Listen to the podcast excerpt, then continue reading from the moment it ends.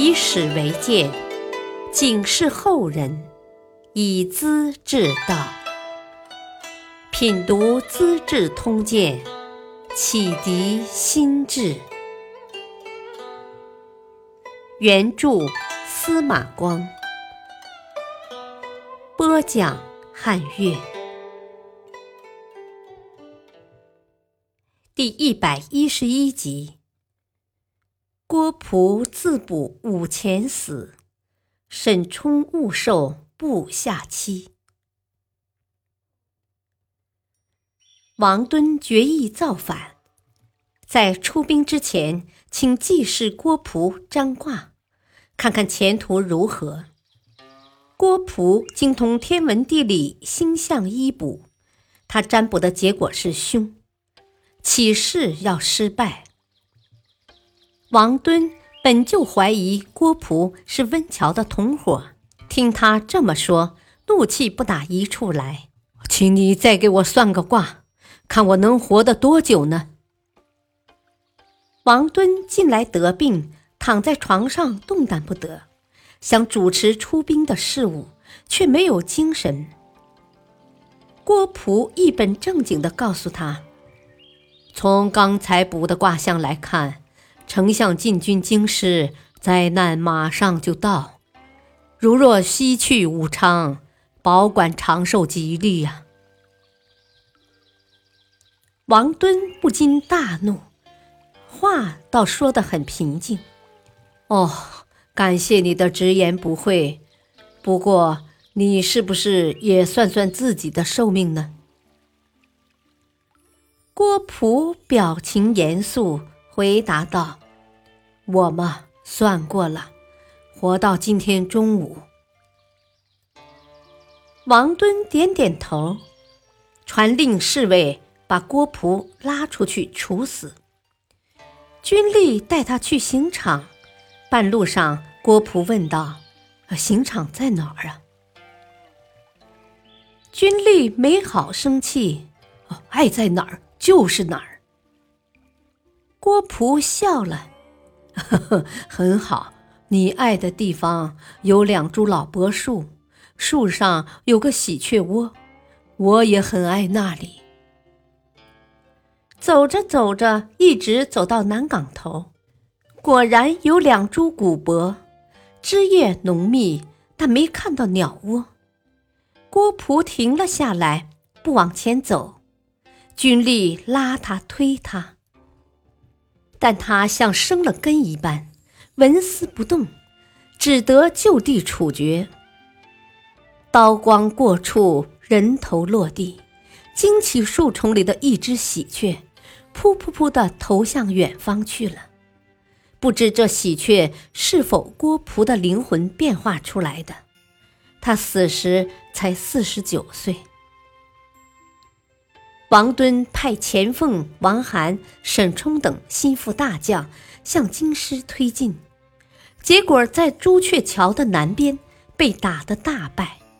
王敦又惊又怒：“我说王涵无能，像个老管家，他偏爱逞能，说什么消灭司马氏是王氏的家事，不必外人插手，硬要当主帅。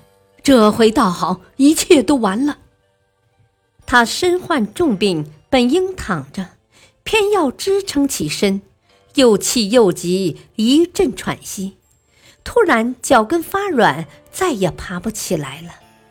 随即唤舅父杨建和世子王应，赶快进来嘱咐道：“我死之后，婴儿要马上即位称皇帝，先安排好朝廷的文武百官。”在处理丧事。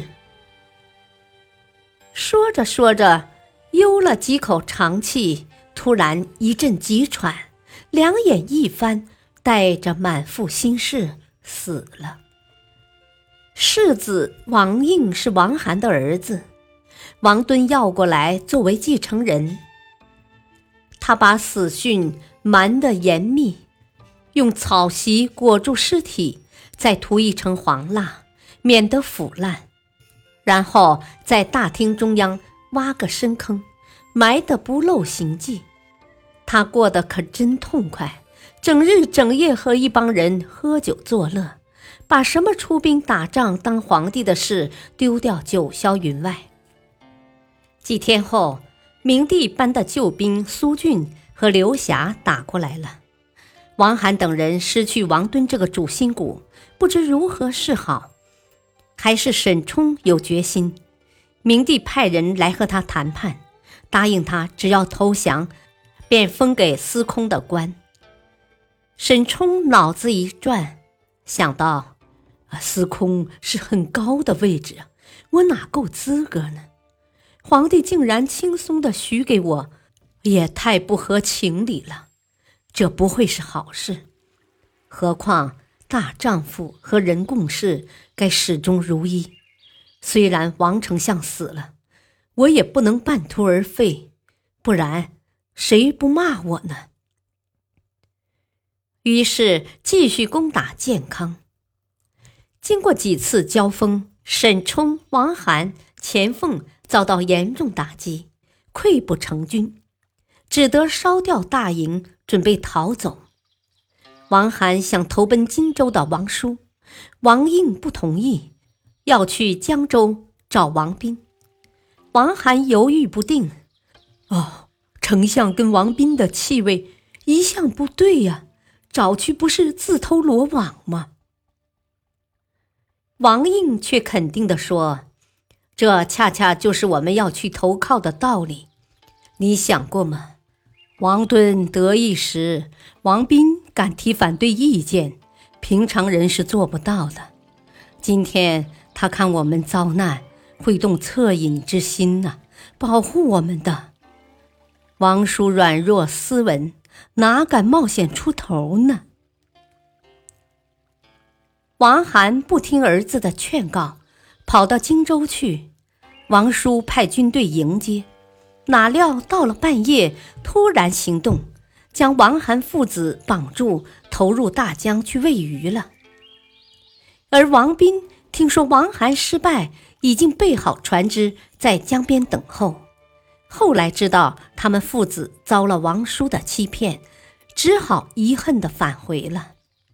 钱凤逃到大江中的河驴州，被同党周光杀死，首级送到朝廷，周光捞得个将功折罪。沈冲迷失道路，竟跑到老部下吴如的家中，吴如装得很热情，将他关在夹墙里。说是这样才保险，一切准备好了，禁不住得意，对沈冲诡秘的发笑：“哼哼，我要当三千户侯了。”原来朝廷悬出赏格，抓住钱凤，官封五千户；抓住沈冲，只封三千户。沈冲大惊失色，苦劝这位部属：“你要把我保住了。”将来一定报答，杀死我是不会有好结果的。吴如晃晃脑袋，哼，有什么结果，还是等着瞧吧。一刀砍下老上级的头，送到健康，果然换得三千户的爵位。沈冲的儿子沈静，按照法律要逮捕处死。乡邻前举把他隐藏起来，多年之后，沈静出了头，果然把吴如一族人都杀了。皇帝下令挖出王敦的尸体，把他的衣冠剥下来烧掉，砍下脑袋和沈冲的首级一起挂在朱雀桥头示众，一场危险的政变就这么平息了。持剑劝谏明帝。啊！以前诛戮杨俊，都是先按刑法杀头，再让家人收尸，这就是王诛加于上，私意行于下呀。王敦也该照样处理，允许家人收敛安葬，才合乎古人的明法呀。明帝完全赞同，同时下诏赦免王家的亲戚族人。不搞株连抄斩，王导一家这才放下心来。感谢收听，下期播讲李雄虚心见成国，张纯借路通健康。敬请收听，再会。